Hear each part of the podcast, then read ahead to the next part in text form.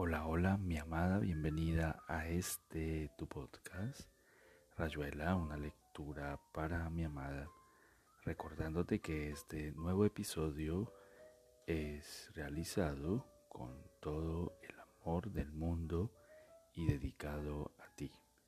Hoy continuaremos con la lectura de un nuevo relato del libro de Cortázar llamado 62 Modelo para Armar. Te amo, te amo con todo mi ser y todo mi corazón. Continuamos con la lectura de 62 Modelo para Armar del escritor Julio Cortázar. Esa mañana se había encontrado con Calac y Polanco en la estación de Charing Cross y se había quedado mirándolos como a bichos raros. Ustedes en París ya son bastante desagradables para un francés, con esos trajes argentinos a rayas y entallados, para no hablar de la manera de peinarse. Aquí entre los londinenses resulta todavía más penoso. Es un escultor, le informó Calac a Polanco. Eso explica mucho. Usted lo ha dicho, amigo, aprobó Polanco. Mira, pibe, hace veinte minutos de los de Greenwich que te estamos esperando, y yo soy proclive a la claustrofobia. Saltemos raudos a este convoy, propuso Calac, y hablando de informalidad y trajes entallados, se metieron en una especie de puré de ingleses que se desplazó hacia el sur de Londres, a la altura de la segunda estación. Polanco y Calac empezaron a discutir el problema de las golondrinas mientras Marras se agarraba lo mejor posible de una manija de cuero y asistía indiferente a la conmoción ornitológica que los dos pampeanos provocaban en un considerable sector del vagón. Cuando se dieron cuenta, llevaban recorridas ocho estaciones y no se les había ocurrido verificar si estaban en la buena dirección. Tuvieron que bajarse en Battersea y rastrear incontables túneles hasta que dieron con la línea de Bakerloo que presumiblemente los devolvería a la City. Son mamíferos, afirmaba Polanco. Lo sé de buena fuente. ¿Vos qué opinache? Míralo un poco, está como dormido. La ciencia no le interesa. A este si no le das una piedra y un martillo no te atiende. Hermano. Futes-moi la paix propuso Marat, que tenía su manera de pensar en las golondrinas y desde hacía un rato las estaba oyendo silbar sobre la isla del San Giorgio, donde tantas veces había cruzado para mirar desde el otro lado de la laguna a Venecia con su polvo dorado del atardecer. Hablando del barón Corvo con Nicole y sobre todo de Turner, que no era tan desconocido en Francia como creía Mr. Whitlow. Pero Nicole, quietecita en la habitación del Gresham Hotel, habría terminado de pintar la escena del encuentro de Merlín con los Leprechauns. Se acordaría de que esa tarde Marras iba a llevarla al museo del que tantas maravillas se decían en esos días. Tal vez no, seguramente no. La isla de San Giorgio estaría lejos de las imágenes de su distracción voluntaria. Las nostalgias quedaban para él mientras Nicole se reservaba una tristeza sin tiempo ni cosas, un continuo borroso que debía protegerla del recuerdo y quizá de la esperanza, en todo caso de las golondrinas. Ahí tenés un asiento, dijo Calac. La gorda de los flecos está por bajar. Nosotros también, les dije, estamos completamente perdidos entre las malditas golondrinas. Nadie tiene un mapa del subte. Bajamos en Swins Village y cambiamos a la línea del norte con rumbo al West End.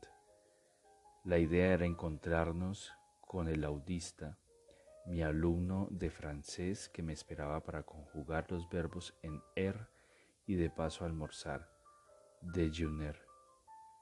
El consabido Stick and Kidney Pie hablando de William Beer con Calac y Polanco, que aprovechaban para absorber fonética y musicología inglesas. Por lo visto, Polanco ya se estaba preparando porque en ese tramo del viaje la había emprendido con la música modal, de la que parecía saber mucho. Por lo menos cuando Austin no estaba presente, porque en esos casos nos llamaba la atención su prudente silencio, nos llamaba la atención su prudente silencio y materias acústicas. Vos fíjate que en Le Martiré de Saint-Sébastien se ensaya la música modal con un espíritu bizantino, decía Polanco.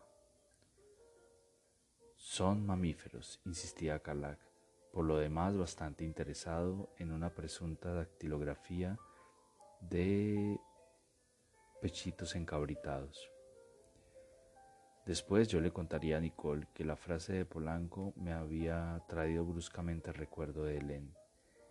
Yo que todo yo que poco pensaba en Helen, me acordaba de que la noche antes, entre dos sueños o vagos murmullos de Nicole dormida, había tenido como una visión de Helen atada a un árbol y llena de flechas, un menudo San Sebastián con su pelo rizado y moreno, la boca dibujada con una con la minuciosa crueldad que nunca tendría la boca de Nicole, que tanta falta le hubiera hecho en la vida y contra mí, sobre todo contra mí.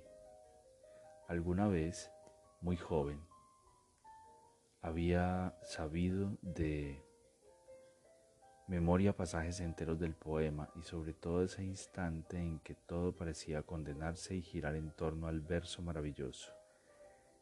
J'ai trop d'amour sous les pour chanter, que ahora me envolvía con la imagen de Helen supliciada, el concilio de los falsos dioses, el tiempo en que Sebastián danzaba ante César y la vida misma parecía una danza infinita antes de que antes que tantas mujeres y estatuas y poemas se inmovilizaran para siempre en el pasado de la tarde en que mis ojos habían encontrado los de Nicole en una calle de Passy y yo había sentido que esa mujer era la primera que danzaba verdaderamente para mí y yo para ella. Y sin embargo, en el sueño había entrevisto la imagen de Helen atada al árbol y no el perfil de Nicole dormida a mi lado, tan cerca de mí desde su distancia infinita. Desde luego, era muy fácil explicarse la figura. Había pensado en Helen como sustitución de Juan.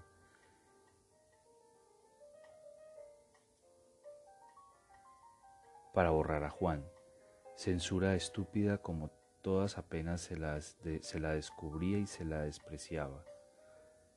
Había vuelto a dormirme, la mano de Nicole paseaba por la almohada como un helecho, con la irónica noción de que estaba robando imágenes a Juan, que era él quien debía ver así a Helen en sus insomnios, así o de otra manera, flechada o flechadora, pero siempre cruel e inalcanzable buscando una sonrisa que Helen podía tener a veces para cualquiera de nosotros, pero que a él le estaba vedada, la sonrisa de Helen, ese animalito sinuoso que asomaba a veces en su boca para inquietarnos la vida con una rápida mordedura indiferente, y estar pensando en todo eso en vez de buscar por fin un mapa del subte y ubicar la estación más cercana a Soho que debía ser el Tottenham Court Road. No es de ninguna manera esa, dijo Polanco. Hay que bajarse en Chelsea y caminar hasta Hyde Park. De allí es muy sencillo y llegamos en cinco minutos. En el fondo del vagón veo un mapa, dijo Calac.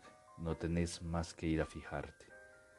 Anda vos que entendés Londres, dijo Polanco. A mí esta ciudad se me ha quedado en Conan Doyle. Lo que pasa es que usted es un cronco, dijo Calac. Y usted un pobre petiforro, dijo Polanco. De todos los que conozco, usted es el más cronco y usted es el más petiforro. El subte se había detenido en una estación en la que bajaba todo el mundo. Lo que usted busca es pelearme, don, dijo Calac. También nosotros tuvimos que bajar porque un guarda nos hacía señas iracundas desde la plataforma y casi enseguida se descubrió que estábamos lo más lejos posible de Soho. Mientras Polanco terminaba de explicarle a Marraz lo de la música modal. Calac fue a pedirle informes al guarda y volvió con la gran noticia de que había que hacer solamente otros dos cambios que llegarían rápidamente a destino, siempre que no se equivocaran en la segunda combinación, que era más bien peluda. Se internaron en un túnel larguísimo mientras Calac repetía en voz alta, en, en voz alta el itinerario para no confundirse. Y Marraz como Polanco adquirían el neto convencimiento de que la segunda versión oral difería ya bastante de la primera, pero llevaban gastados tantos peñiques en el viaje que nada de eso tenía la mayor importancia, salvo la lección de francés del pobre Austin, que los estaría esperando en una esquina porque su pieza en los altos de una pensión era muy pequeña y estaba atestada de instrumentos antiguos sin contar a su señora madre, aquejada de perlesia. Sí, on the rocks, un largo trago que se llevará el último recuerdo fangoso de la sesión plenaria de la tarde. Cerrar los ojos, besar la mano samaritana de Tell que le acariciaba una mejilla, quedarse un rato así en la cama histórica de la habitación de Ladislao Bolevlavsky, reconciliándose con la noche que era silencio. Vaga luz de un velador luz azul, perfume de tel, lejana alusión a limones, a musgo. Cerrar los ojos para escuchar mejor el ronroneo de tel, las últimas noticias de Frau Marta, pero siempre a esa hora Juan se iba dejando llevar por otras aguas, aceptando sin resistencia que de alguna manera Frau Marta viniera desde antes, quizá desde la noche en que él había salido solo a vagar por las calles que rodeaban la catedral. Sintel, absorbida en una novela de espionaje, y desde la Griechenstrasse y la Sommerfieldstrasse había sido derivado hasta la zona más iluminada de la iglesia de los jesuitas, asaltado como siempre después de una dura jornada por palabras sueltas que caían de la nada, desplegándose como los fosfenos contra los párpados del insomnio. La palabra trapisonda quedaba trampa, sonda, trapa, pisos, trapos, el estrecho de sonda, y con un leve cambio hasta un viento caliente que soplaba a veces en Mendoza y en la infancia, habituado a esas secuelas del trabajo. Juan se había parado en una esquina esperando lo que todavía pudiera brotar de la maleta trapisonda. Faltaba el pisón, pero vino antes de la onda, que fue la última chispa que alcanzó a dar la palabra al apagarse. En la Griechenstrasse unos pocos ciudadanos previsibles andaban todavía a la búsqueda de un, de un Keller donde emborracharse y cantar. Juan siguió adelante, deteniéndose en los portales donde, como siempre, lo atraía la posibilidad de una comunicación menos obvia, la penumbra propicia al cigarrillo y el pasaje los portales de la vieja Viena quedaban esos patios adoquinados en los que las galerías abiertas de cada piso eran como lobregos palcos de un teatro abandonado, las formas familiares del barroco. Demorándose bajo uno de tantos portales, Haus mit dem Renaissance Portal explicaba la placa infaltable en esos casos, y era tan absurdo, porque cualquiera podía darse cuenta, aunque después de todo algo tenían que poner los ediles si la casa era un monumento histórico. el problema jamás resuelto de descubrir lo que se describía estruendosamente a sí mismo, como casi todas las pinturas de los museos, el retrato de mujer. En su cartel retrato de mujer, la mesa y las manzanas con su cartel Naturaleza muerta con manzanas.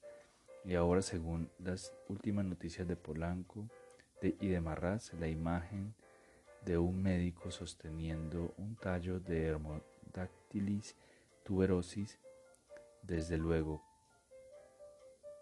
con su cartel correspondiente y como muy bien había sido alguna vez mi paredro, como había razón para que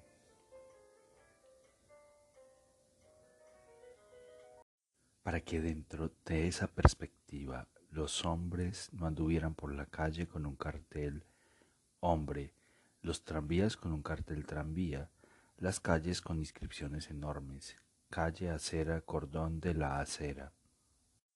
Esquina.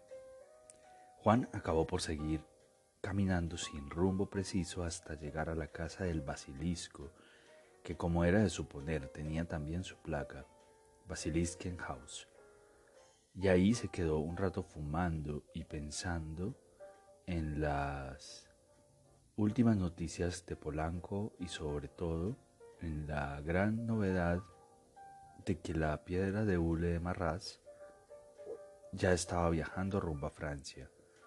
Novedad que Polanco había subrayado varias veces como si a Juan pudiera interesarle muchísimo cualquier cosa vinculada con Marras. Siempre me habían atraído los basiliscos y era muy agradable que esa noche hubiera allí una vieja casa con, con un basilisco en alto relieve, lleno de patas y espinas y todas las cosas que suelen tener los basiliscos cuando caen en manos de los artistas. Tan diferente del pequeño, simplísimo basilisco de Helen. El clip que Helen se ponía pocas veces porque el basilisco, según ella, era sensible a los colores. Y cuando lo decía, porque lo decía siempre, si Celia o Nicole le preguntaban por el clip, mi paredro y yo apreciábamos su sonrisa cuando le explicaban que entonces debía tratarse de un camaleón y no de un basilisco.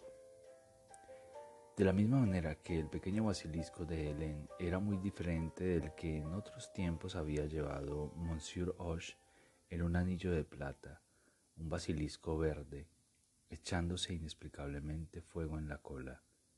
Así, esa noche, las callejas vienesas me traían a los basiliscos, que era como decir Helen, así como en el aire viejo y gastado que parecían resumar las piedras de los portales, estaba siempre presente la blue gas. Y entonces haberme acordado de Monsieur Roche no era quizá tanto una consecuencia de la casa del basilisco que me había llevado hasta él pasando por el clip de Helen, sino quizá de las muñecas, en la medida en que las muñecas eran uno de los signos de la condesa que había vivido en la Blue Gas, puesto que todas las muñecas de Monsieur Roche habían acabado torturadas y desgarradas después de la historia en la Rue du Cher Midi. Yo le había contado la historia a Tel en el tren de Calais. Y entonces había ocurrido lo de la pasajera pelirroja, esas coincidencias curiosas.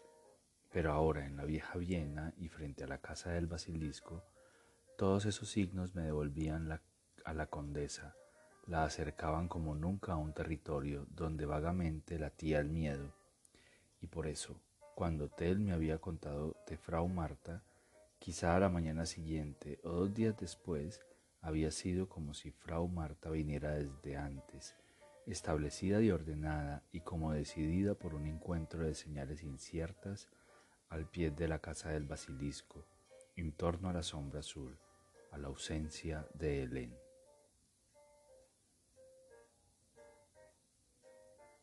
Juan no se acordaba ya de por qué había tomado con Tell el tren de Calais. Debía ser en los días en que Calac y Polanco andaban colonizando Londres y los llamaban con postales y promesas.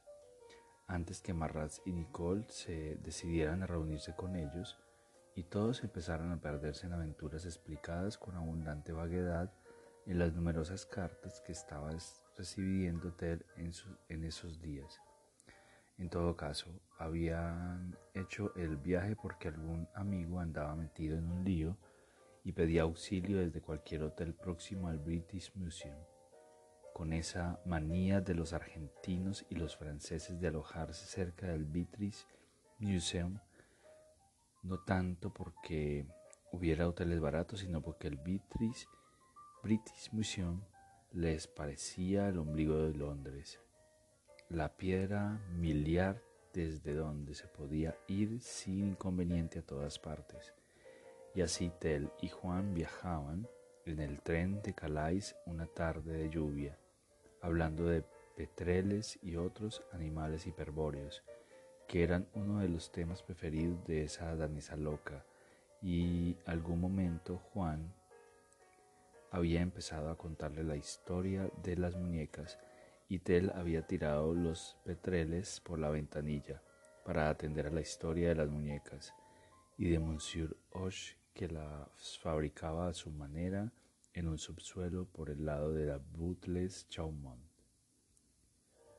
Monsieur, Monsieur Hoche tiene 60 años y es soltero.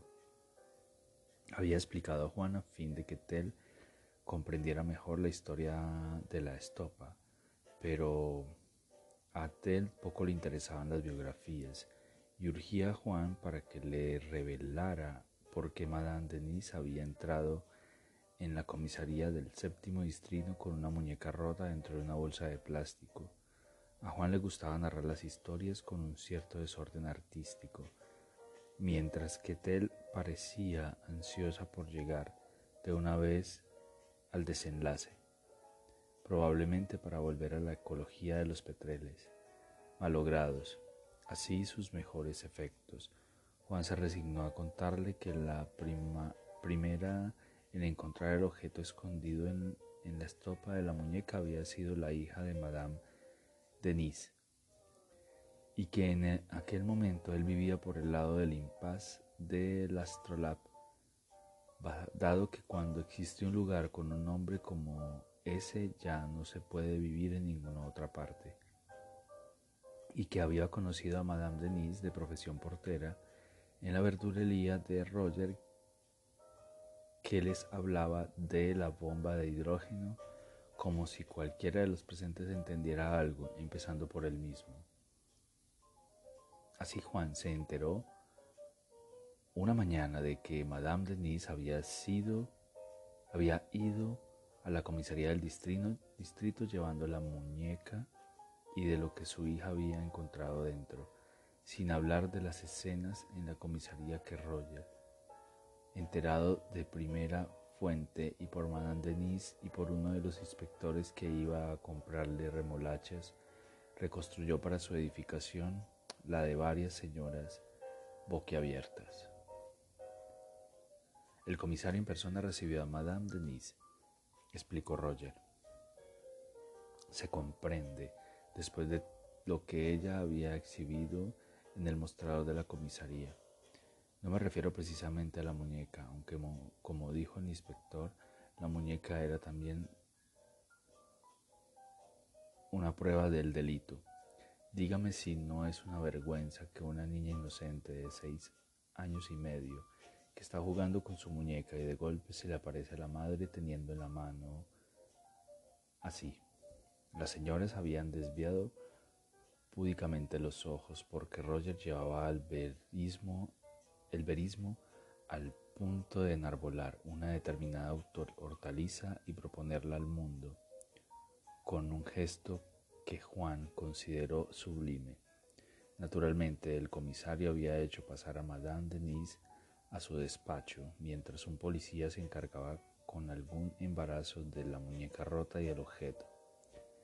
Las declaraciones de la denunciante habían permitido concluir Así que en oportunidad de estar jugando, la menor Evelyn Repayet con la susodicha muñeca, un arrebato de precocidad maternal le había inducido a extremar los tratamientos higiénicos, con el resultado de que parte de la anatomía de la susodicha muñeca se había diluido por ser dicho juguete de calidad inferior, dejando al descubierto una cantidad de estopa que, desde luego,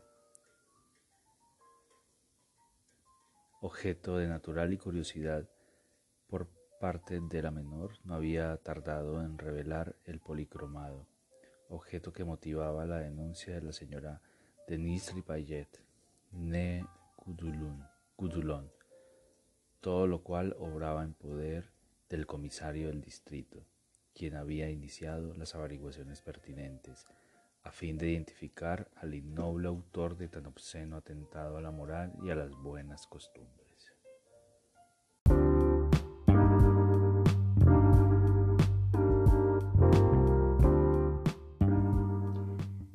Aquí termina Rayuela, una lectura para mi amada. Espero este episodio haya sido de tu agrado. Te amo, te amo, mi dulce amada, amor de mi vida. Te amo, te amo.